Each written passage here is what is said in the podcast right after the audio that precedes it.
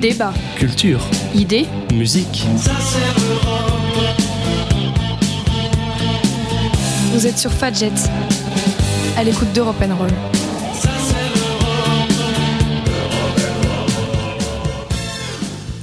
Bonjour à tous, vous êtes sur Fadjet, vous écoutez Europe Roll, vous avez bien raison.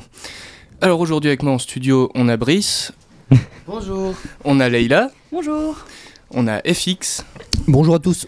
Et on a le chef Alexis. Salut tout le monde. Alors on se retrouve aujourd'hui pour causer d'un sujet euh, pas drôle, enfin on va dire sérieux, euh, médical, Alexis. Ouais, alors euh, vous avez sans doute vu dans l'actualité que le grand spectre de l'épidémie de masse, la pandémie globale revient. Il est parti cette fois-ci d'un virus en Chine. Alors vous en avez entendu parler, c'est un coronavirus, mais qu'est-ce que c'est un coronavirus? Alors c'est un nom qui fait peur comme ça, mais en fait ça veut juste dire virus à couronne. Parce qu'en fait, autour du virus, il y a une couronne de protéines. Voilà, c'est juste euh, du médical, coronavirus. Alors, ça veut dire quoi concrètement? Eh ben, c'est un virus qui va donc euh, s'implanter chez, les humains et il va causer différents symptômes qui peuvent être totalement bénins. Euh, ça peut provo- provoquer juste un rhume, mais ça peut aussi provoquer des symptômes beaucoup plus graves comme la pneumonie et dans certains cas, quand le patient est déjà très affaibli ou âgé, ça peut provoquer jusqu'à la mort. Alors, pourquoi est-ce qu'on s'inquiète ou pas euh, de ce coronavirus? C'est que, en fait, le point le plus important, c'est sa transmission. Euh, certains virus se transmettent uniquement de l'homme à l'animal. Et là, la question, c'était est-ce que ce virus peut se transmettre d'humain à humain?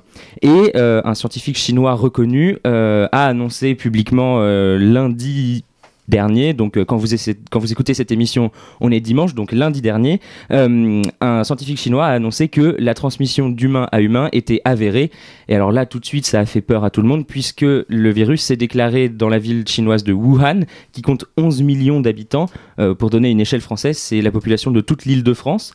Et alors voilà, donc un virus dans une ville de 11 millions d'habitants, où on est bientôt au Nouvel An chinois, où les gens commencent à partir dans leur famille, bah, la peur d'une grande, très rapide expansion du virus euh, se fait sentir. Alors, est-ce qu'il faut le craindre euh, en Europe et dans les autres pays? Eh ben, On ne sait pas encore vraiment. On en discutera tout à l'heure euh, euh, avec, avec les autres pour voir si ça peut se transmettre jusqu'à l'Europe. Mais il y a déjà plusieurs cas qui se sont exportés par avion, notamment des patients qui sont arrivés au Japon, en Thaïlande ou en Australie, qui ont tout de suite été mis à l'isolement pour Les éviter États-Unis aussi ont été. les. États-Unis aussi, et on l'a appris hier soir. Voilà, donc on enregistre mercredi. Voilà pour pour ceux qui nous écouteront dimanche. Donc voilà, c'est la question, c'est est-ce que ça va se propager? On ne sait pas encore. Euh, tous les laboratoires sont déjà en train de rechercher comment est-ce qu'on peut combattre ce virus. C'est le cas notamment de l'Institut Pasteur en France, qui est qui est très connu. Donc voilà, c'est une affaire à suivre. On aura peut-être l'occasion d'en reparler dans Europe Roll. Effectivement, on va voir s'il y a de quoi s'inquiéter. Alors des épidémies, il y en a eu, il y en a eu des graves. Euh, L'Europe n'a pas été épargnée. Leïla, tu nous en, tu nous en apprendrais plus? Alors, euh, en ce mois de janvier, le mot épidémie est dans toutes les bouches. Pour nous, il est synonyme de rhume, de gastro ou de grippe. Mais une épidémie, comme vient de le dire Alexis, peut prendre des dimensions terribles, telles qu'elle a souvent fait au cours de l'histoire, en particulier de l'histoire européenne. On l'appelle alors pandémie. Et alors qu'est-ce que c'est la différence entre les deux? Euh, tandis que l'épidémie est l'apparition d'une maladie infectieuse transmissible chez de nombreuses personnes dans une région bien définie, la pandémie concerne tout le peuple. Pour les experts en grec ancien parmi nous, pan tout, démos peuple, donne pandémie. La pandémie est donc une épidémie qui atteint un grand nombre de personnes dans une zone géographique étendue, dans certains cas la planète entière. Et à travers l'histoire, quelles ont été les pandémies les plus célèbres en Europe? Nous connaissons tous la peste noire, qui a sévi au XIVe siècle aussi bien en Europe qu'en Asie, au Maghreb ou au Moyen-Orient. Elle a fait environ 25 millions de victimes. En Europe, elle aurait tué entre 30 et 50% de la population. Imaginez les conséquences de la perte de près de la moitié des habitants d'un village ou d'une ville européenne, dans les environs par exemple. Euh, cette peste était un type de peste spécifique, une peste bubonique. Elle se transmet par la piqûre de puces infestées. Chez une personne infectée, l'inflammation des ganglions entraîne la formation de boules suppurantes appelées les bubons, ce qui donne le terme de peste bubonique. Bon, pardonnez-moi pour ces détails à l'heure du déjeuner. Le nom peste noire ne sera attribué que trois siècles plus tard. Il n'est pas médical et noir signifie si simplement au sens figuré terrible. Et la seconde pandémie européenne majeure fut la grippe espagnole. Entre 1918 et 1920, Elle tua environ 21 millions, 21, pardon, millions de personnes, donc à peine moins que la peste, dans une Europe décimée déjà par la Première Guerre mondiale. La grippe espagnole est initiée par un virus aviaire, c'est-à-dire qu'elle est transmise aux hommes par les oiseaux. Sa qualification espagnole ne se rapporte pas du tout à l'origine géographique de la grippe, mais à la spécificité de l'Espagne quant à la publication libre d'informations au sujet de l'épidémie. En effet, dans les autres États européens, à cette époque, qui étaient tous impliqués dans la Première Guerre mondiale, le secret militaire imposait le silence au sujet de cette grippe espagnole, mais ce n'était pas le cas en Espagne. Et finalement, il est également important de mentionner une autre pandémie qui ne concerna pas uniquement l'Europe, il s'agit de la troisième pandémie du choléra entre 1852 et 1860. Elle était partie d'Inde et elle se répandit en Russie et en Europe, et elle est considérée comme la pandémie la plus dévastatrice de l'histoire à l'échelle mondiale. Instructif, merci Leïla, une bonne entrée en matière. Alors on va continuer à causer, à suivre. Euh, d'abord, euh, Brice nous prépare une première pause musicale. C'est ça. Donc nous avons un cahier, des, un cahier des charges qui est de vous faire écouter des musiques européennes sur le thème que nous traitons. Et notre thème étant pandémie aujourd'hui. Euh, je dois peut-être m'excuser pour les chansons que je vais mettre. Mais bon, j'ai fait mon possible et on va donc commencer assez gaiement avec euh, une chanson d'un groupe euh, de, pop allemand du début des années 2000, le groupe Wise Guys, qui nous chante ici Abersonsgesund.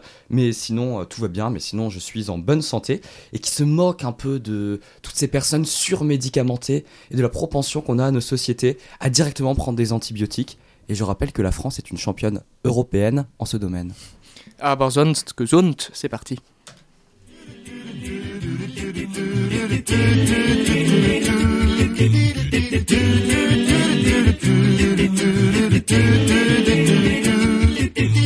Manchmal kann ich kaum noch gehen, doch es gibt ja Voltaren. Hab ich Wunden an den Zehen, nehm ich auch noch Bepanthen. Oft dreht sich mein Magen um, ich nehm zwei Imodium, weil das an den Nerven zerrt. Schluck ich Baldrian des Bert, hab ne leichte Diabetes, doch mit Insulin, da geht es. Die Erkältung bin ich leid, ich nehm nachts Medi-Night. Bleib ich trotzdem Bettenwälzer, nehm ich noch zwei Alka-Seltzer, dass ich abends gern was trink. Ist egal, dann Kanu Fink, aber sonst gesund. Alles läuft soweit ganz rund, hab mich gut gehalten und hab zum Klagen keinen Grund aber sonst gesund. Denn beim winzigsten Befund werfe ich mir kunterbunt meine Pillen in den Schlund.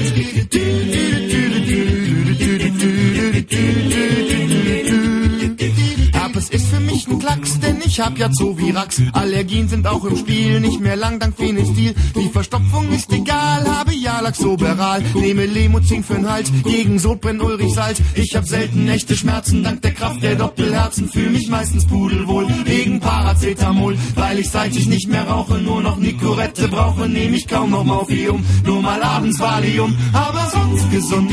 Alles läuft soweit ganz rund, hab mich gut gehalten und hab zum Klagen keinen Grund. Aber sonst gesund, denn beim winzigsten Befund werfe ich mir kunterbunt meine Pillen in den Schlund. Komme ich, was ich nicht glaube, eines Tages unter die Haube, muss die Herzensdame mein Apothekerin sein. Die hat umsonst Medikamente, bringt mich locker bis zur Rente und sie sorgt noch abends spät für genug Stabilität. Aber sonst gesund, alles läuft soweit ganz rund, hab mich gut gehalten und hab zum Klagen keinen Grund. Aber sonst gesund, denn beim winzigsten Befund werfe ich mir kunterbunt meine Pillen in den Schlund. Aber sonst gesund, alles läuft soweit ganz rund, hab mich gut gehalten und hab zum Klagen keinen Grund. Aber sonst gesund, denn beim winzigsten Befund werfe ich mir kunterbunt meine Pillen in den Schlund.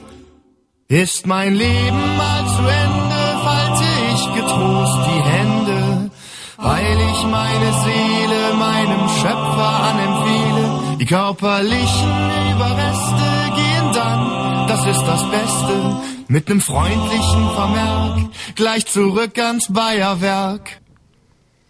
Alors, nous revoici, on est toujours sur European Roll et on parle de pandémie.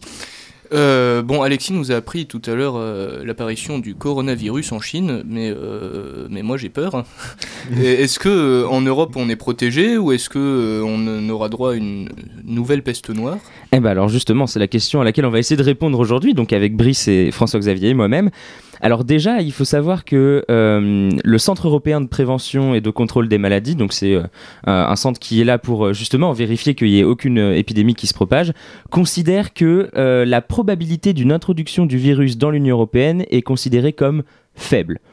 A priori, pas trop de risques du coup selon l'agence européenne qui, pré- qui précise tout de même, attention, que trois aéroports situés dans l'Union européenne ont des liaisons aériennes directes avec Wuhan. Euh, c'est le cas de l'aéroport de Heathrow de Londres, de Charles de Gaulle à Paris et euh, je crois que c'est euh, un aéroport de Berlin, je ne saurais plus dire lequel. Donc voilà, il y a quand même trois villes, des capitales, trois des très grandes villes de l'Union européenne qui ont des vols directs depuis et vers Wuhan, ce qui pourrait engendrer un risque de passagers venant directement de Chine et étant infectés. Alors la question du coup c'est comment on fait pour éviter qu'il y ait des cas qui s'importent. Euh, c'est ce qu'ont commencé à faire les Russes notamment à Moscou avec des contrôles dans l'avion euh, au départ et à l'arrivée euh, avec notamment des capteurs de température pour vérifier que les passagers n'ont pas de fièvre. Parce que un des symptômes du coronavirus, c'est la fièvre. Donc ce genre de contrôle existe déjà aux États-Unis, en Australie et maintenant donc en Russie. L'Union européenne, elle, elle tarde un peu à lancer ces contrôles puisque en France, l'agence de santé publique considère que le risque d'introduction est très faible. Donc pour l'instant, il n'y a pas raison de, euh, d'instaurer des contrôles. Pourtant, alors on l'a dit tout à l'heure, l'annonce faite par les autorités chinoises euh, de la transmission d'humain à humain va faire changer les choses euh, en France comme en Allemagne et en Angleterre, puisque tous se retrouvent euh, aujourd'hui à l'OMS pour discuter des nouvelles mesures à prendre euh, face à ce virus. Et donc il est très probable que des contrôles soient mis en place à partir de, la fin de semaine euh, dans les avions qui viennent de Wuhan, justement. Et donc, de manière plus globale, donc ça c'est pour ce virus-là, la question c'est que fait l'Union européenne face aux possibles épidémies? Parce qu'il y en a qui arrivent comme ça, on ne sait où, mais il y a aussi des maladies très établies. Brice, comment on fait pour les maladies très établies? Ah bah, que fait l'Union Européenne?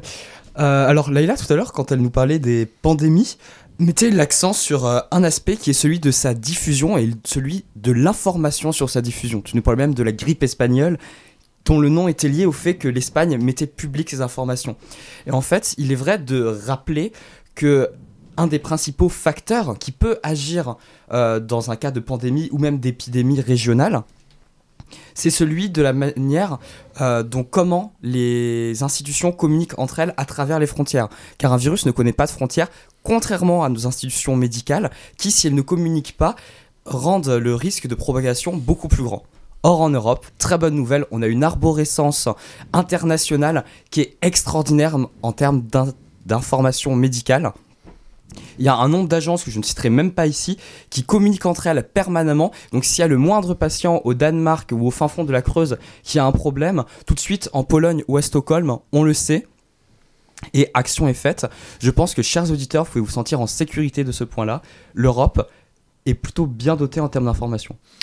Trop oui, bien. et malheureusement, c'est pas le cas à l'échelle internationale, puisque on l'a vu notamment après la crise euh, de l'épidémie Ebola en 2014, l'OMS a été mal préparée pour gérer cette situation, et la coopération entre différents services médicaux des États, Sierra Leone, Libéria, et même par rapport à d'autres pays potentiellement concernés du monde développé, a été à ce moment-là très mauvaise. Alors, moi, je vais vous parler aujourd'hui de quelques pistes euh, étudiées par l'OMS justement pour euh, améliorer cette euh, collaboration, cette coopération, et également améliorer plus largement. Mais je vois qu'Alexis euh, Oui. veut tout de suite intervenir. Oui, on, on- on va juste repréciser parce que je crois pas l'avoir dit euh, quand je l'ai évoqué tout à l'heure. OMS, Organisation mondiale, de la santé. pardon, Voilà oui. pour, euh, pour nos auditeurs si jamais euh, cela ne vous était pas resté en tête. Voilà, l'Organisation mondiale de la santé. L'organe euh, qui gravite dans la sphère onusienne et qui occupe, qui s'occupe tout simplement euh, des, des problèmes médicaux et des enjeux de santé. Alors, donc, les quelques pistes qui étaient étudiées euh, à la suite de cette, de cette épidémie Ebola, qui a quand même tué, on le rappelle, 10 000 personnes Et qui infectées. tue toujours, me Et semble-t-il. et qui tue toujours. Euh, L'épidémie en- est quasiment éteinte. Quasiment éteinte, mais il y a toujours des cas. Alors, ouais. D'après ce que j'ai lu justement pendant mes recherches, euh, il y a toujours des cas. euh, toutefois, on arrive à les traiter, ce qui fait qu'on ne meurt plus d'Ebola en ce moment, mais on peut encore attraper Ebola. C'est en République démocratique du Congo notamment. Oui, évidemment, des pays parmi les moins développés sont, sont toujours touchés les premiers. Et donc, au-delà du flux d'informations et des échanges euh, que Brice évoquait, qu'on essaye de mettre en place à l'échelle internationale, un point également qui a été euh, étudié avec beaucoup d'attention par l'OMS, c'est euh, justement la question du développement des vaccins, puisqu'on se souvient qu'Ebola avait finalement été endiguée grâce au développement de vaccins américains notamment. Mais la vraie question qui se pose, c'est le financement de la recherche. Car ces vaccins-là, bien évidemment, sont destinés à des populations parfois très pauvres, qui n'ont pas les moyens de payer pour les, centaines de millions de dollars qui ont été investis derrière euh, en recherche pour ce vaccin. Donc comment va-t-on financer cela? C'est des questions que certains se posent. Bien entendu, les pays développés euh, sont, on va dire, très volontaires lorsqu'il s'agit d'éviter les épidémies de leur propre, dans le cadre de leurs propres frontières. Mais s'il s'agit de payer une contribution commune, il y a un peu moins de monde, notamment outre-Atlantique. Je dis pas ça pour nos amis américains. le système de santé est très performant. Et donc, cette recherche-là, combinée à un meilleur accès à l'information et à la coopération, devrait permettre normalement d'endiguer d'autres épidémies si elles se déclarent. Il y a encore beaucoup de choses à faire, on ne se cache pas sur ce domaine-là, mais l'OMS en tout cas euh, étudie des pistes euh, mais outre Ebola que tu citais, il y a aussi eu en 2008-2009, si je ne me trompe pas, euh, l'épidémie de grippe H1N1. Exactement. Qui, du coup est assez similaire en plus à celle qu'on a en ce moment en Chine, euh, qui était mexicaine, celle-ci, me mm. semble-t-il, et dont l'OMS a tiré de grandes leçons. Euh, il y a peu, on fêtait le centenaire, on fêtait le centenaire de la grippe espagnole, et à ce moment-là, les, les grands pontes de l'OMS ont fait un discours en disant qu'ils avaient appris euh, de leurs erreurs et qu'ils avaient démultiplié euh, les doses de vaccins disponibles et surtout les capacités à diffuser ces vaccins dans le monde entier. Oui, parce que l'échelle mondiale, c'est finalement l'échelle qui va nous concerner dans les années à venir. Aujourd'hui, Alexis le disait tout à l'heure euh, très justement, et même en termes de diffusion dans l'histoire, Leïla en parlait aussi, les gens voyagent, les marchandises voyagent, les animaux voyagent, les animaux sont le premier vecteur de transmission des maladies. Et donc, dans ce monde aujourd'hui connecté et même ultra connecté, il est impossible de circonscrire l'épidémie à un seul territoire donné, et donc il va falloir penser à des solutions globales, d'où l'intervention de l'OMS et d'où la remise en question de, de l'OMS à ce sujet. Donc oui, je pense que Brice, comme tu l'as dit, il y a beaucoup de leçons à tirer espérons qu'elles continueront à être tirées. Oui, exactement. Et donc euh, Brice euh, euh, parlait de la grippe H1N1 en, 2009. Et justement, donc on a parlé de l'Organisation mondiale de la santé. L'Union européenne aussi a tiré les conséquences de cette épidémie, avec notamment la mise en place d'un réseau de surveillance et de contrôle des maladies transmissibles. Donc ça revient à peu près, c'est revenu dans, le giron de l'agence dont je vous parlais tout à l'heure de contrôle et de lutte des, des, maladies. du coup, donc ça a été instauré en 2011, donc deux ans après la grippe H1N1. Et euh, justement, on s'est rendu compte qu'il n'y avait pas assez de vaccins disponibles en Union européenne et surtout que les pays se battaient pour avoir les stocks de vaccins. Depuis, du coup, en 2016 a été signé un accord qui concerne l'achat groupé de vaccins, qui a été signé donc par tous les États membres de l'Union européenne, et euh, l'UE elle-même a lancé une nouvelle institution. On disait qu'il y en a des, tonnes sur la santé, euh, un corps médical entier destiné à réagir beaucoup plus rapidement aux situations d'urgence en Europe et ailleurs, parce que l'Union européenne n'agit pas que sur le sol européen, parce que avant d'arriver en Europe, les pandémies quand elles le deviennent, euh, partent en général d'ailleurs. Et euh, dans le cadre de, ces actions de soutien aux pays tiers, la Commission européenne a voté en, 2016 euh, de débloquer 10 millions d'euros pour soutenir la recherche contre le virus Zika à l'époque au Brésil, qui touchait une, grande partie de l'Amérique latine. donc voilà, c'est l'idée de l'Union européenne, c'est de combattre notamment sur le sol de l'Union européenne, mais aussi à la source pour éviter que les épidémies arrivent jusqu'à l'Europe. Oui, et justement, juste si je peux rebondir là-dessus, tu as cité quelques chiffres pour que nos auditeurs aient, bien en tête un petit peu euh, l'échelle euh, qu'on utilise euh, ici pour parler d'épidémie.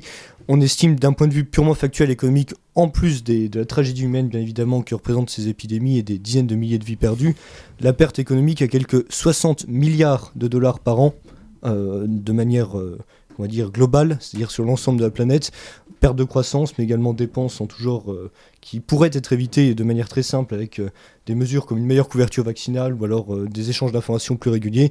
Et donc c'est bien évidemment une perte de potentiel, un gâchis humain et quelque chose à endiguer. Je vois, mais effectivement, je pensais pas qu'on était aussi bien protégé. Avant de poursuivre, Brice, tu vas nous lancer un deuxième son. C'est ça, et de l'Allemagne, je vous emmène vers l'Est, cap vers la Russie, toujours sur le thème des maladies. Ouais, super Alors, je vais vous faire découvrir un chanteur russe que je ne connaissais absolument pas, donc un chanteur du XXe siècle. Donc euh, il est décédé euh, avant la fin de l'URSS. De maladie, on estime euh, Je ne sais pas, c'est pas marqué, mais en URSS, on décédait souvent de morts assez ah. mystérieuses. oui, c'était la période. Donc Vladimir Vysotsky, que moi j'aime comparer un peu à Jacques Brel. Alors peut-être que c'est surinterprété, vous me direz quand vous l'entendrez. Les auditeurs peuvent partager leurs réactions sur Twitter, vidéo, Instagram. Dites-nous sur Facebook si vous trouvez que ça ressemble à Jacques Brel. En tout cas, à la base, avant d'être un chanteur, c'est un acteur de théâtre, c'est quelqu'un qui a fait des études de littérature. Donc, ceux qui chantent est assez beau. Pour les russophones, vous pourrez en juger. Pour nous, on se limitera aux, aux son- aux sonorités. Donc, ici, Vladimir Vysotsky va nous chanter euh, Historie Bezoltsny, ce qui signifie antécédents médicaux, où il décrit euh, malheureusement la mort d'un de ses amis. Mais j'espère que la poésie sera surmonter l'effroi. Et on balance. Я был и слаб, и уязвим, дрожал всем существом своим, кровоточил своим больным и стерзанным нутром, и словно в пошлом пупури огромный лоб возник в двери, и озарился изнутри здоровым недобром, но властно дернулась рука лежать лицом к стене, и вот мне стали мять бока на липком топчине, а самый главный сел за стол, вздохнула, сатанела, и что-то на меня завел, похожее на дело, и что-то на меня завел, похожее на дело. Вот в пальцах цепких и худых смешно задергался кадык. Нажали в пах, потом подых на печень бедолагу. Когда давили под ребро, как ёкало мое нутро И кровью харкало перо. В невинную бумагу В полубреду, в полупылу разделся до нога. В углу готовила иглу старая корга И от корней волос до пят по телу ужас плелся А вдруг уколом усыпят, чтоб сонный раскололся А вдруг уколом усыпят, чтоб сонный раскололся потрудясь над животом, сдавил мне череп, а потом предплечье мне стянул жгутом и крови ток прервал. Я было взвизгнул, но замолк, сухие губы на замок, а он кряхтел, кривился, мок, писал и ликовал. Он в раж вошел, знакомый раж, но я как зару. Чего строчишь, а ну покаж секретную муру. Подручный бывший психопат вязал мои запястья, тускнели, выложившись в ряд. Орудие пристрастия, тускнели, выложившись в ряд. Орудие пристрастия. Я тертый, битый нравом крут Могу в разнос, могу в раскрут Но тут смирят, но тут уймут Я никну и скучаю Лежу я голый, как сокол А главный шмык да шмык за стол Все что-то пишет протокол Хоть я не отвечаю Нет, надо силы поберечь А то ослаб устал Ведь скоро пятки станут сжечь Чтоб я захохотал Держусь на нерве Nous revoici. Alors, on est bien protégé, bon, c'est rassurant, mais euh, est-ce qu'on est bien sûr de le rester? Eh bien, c'est la question que, je, que vais poser maintenant parce que, donc, vous le savez, en France, il y a un certain nombre de vaccins obligatoires. Justement, ça avait fait polémique il n'y a pas si longtemps que ça quand euh, la ministre de la Santé Agnès Buzyn avait voulu rajouter des vaccins obligatoires. Mais euh, on peut se poser la question si est-ce que ce serait pas finalement quand même très utile d'avoir ces vaccins? Parce que on va prendre l'exemple d'une maladie qui est censée être éradiquée, qui ne l'est pas, c'est la rougeole. Euh, depuis quelques années, la rougeole a fait son retour en Union européenne. Euh, c'est donc euh, le constat qu'a fait le Centre européen de prévention et contrôle des maladies, dont je vous parlais déjà plusieurs fois tout à l'heure, dans un rapport qui a été publié cette année en 2019, l'année dernière du coup. Et le, constat de cette enquête, c'était que la couverture vaccinale était totalement insuffisante et que le virus allait donc continuer à, se réimplanter en Europe et que ça allait faire des ravages. Alors pourquoi? Alors on n'a pas tout à fait expliqué le, principe d'une couverture vaccinale, mais plus, la part de population vaccinée est élevée, moins le risque d'une épidémie est, élevé. Ça- ça paraît logique parce que moins il y a de patients qui sont susceptibles d'attraper la maladie, moins c'est possible qu'elle se propage. Et pourquoi c'est important? Parce qu'il y a des personnes qui ne peuvent pas être vaccinées, soit parce qu'ils sont trop faibles, soit parce qu'ils ne réagissent pas au vaccin. Donc ces personnes-là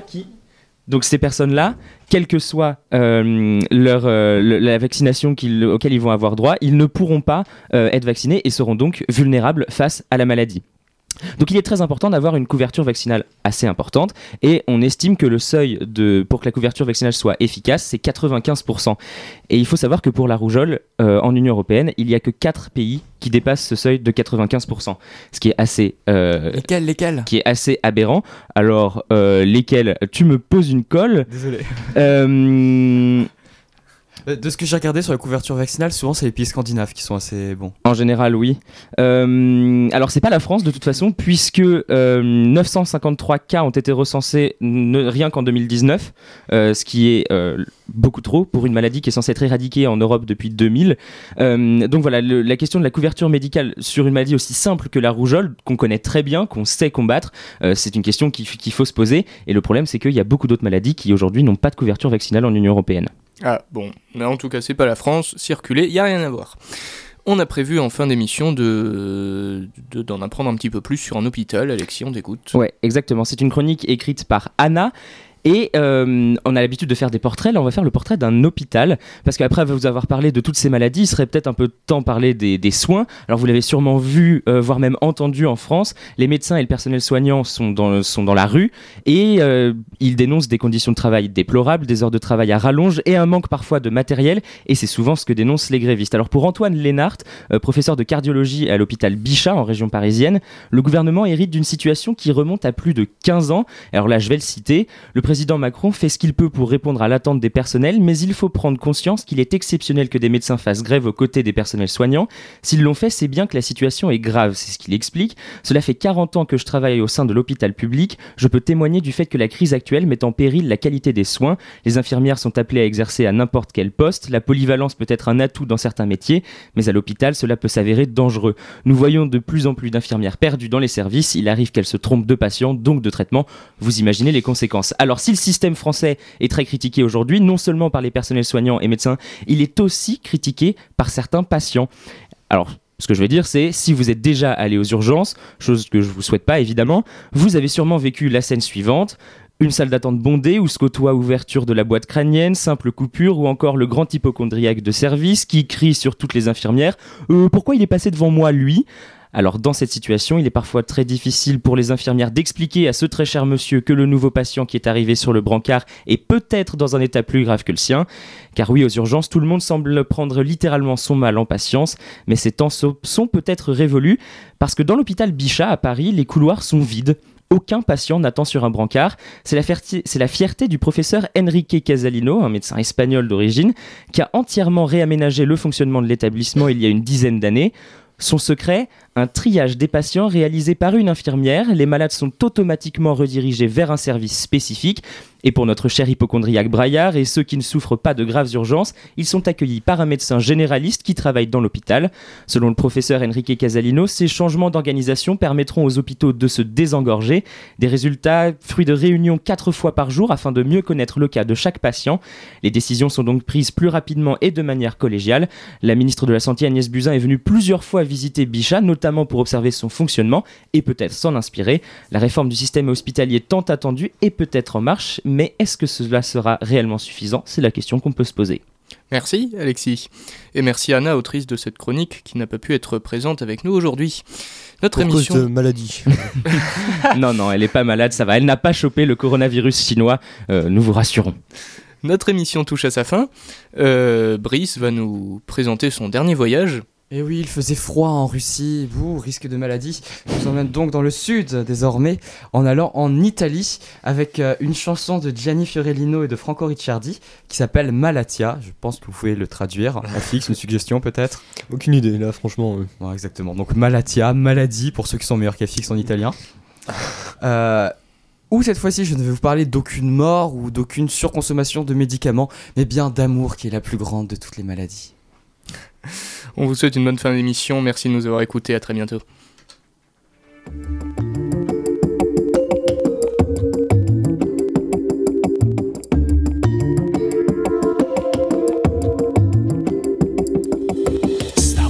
Stavo carosso ma piccia sta gelosia E come pesa nei passi in da vita mia. Volesse che mi aspettassi dolietta mia. Ma sto soltanto pazziando che fantasia. Che le stai case in lo stesso palazzo mio La storia sa ci stare in te ferite mie Te non veleno in te vase non credere a Dio. A rapalluccia che ti fai male. È nata insieme a parola bella. Se pure brillo non è una stella buche la voce, pogormi vosta insieme.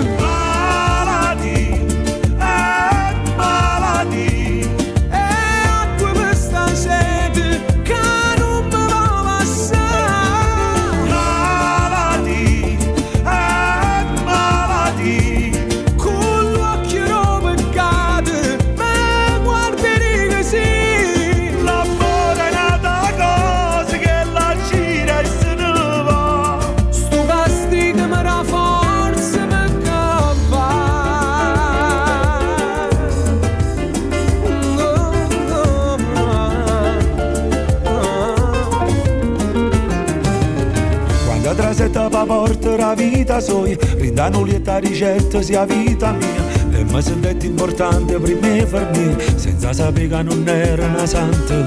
Tu mi raccontessi geloso anche Che lei una fiamma e ti brucia il cuore. Mo cuore va solo male. Hai perda fede perché la tua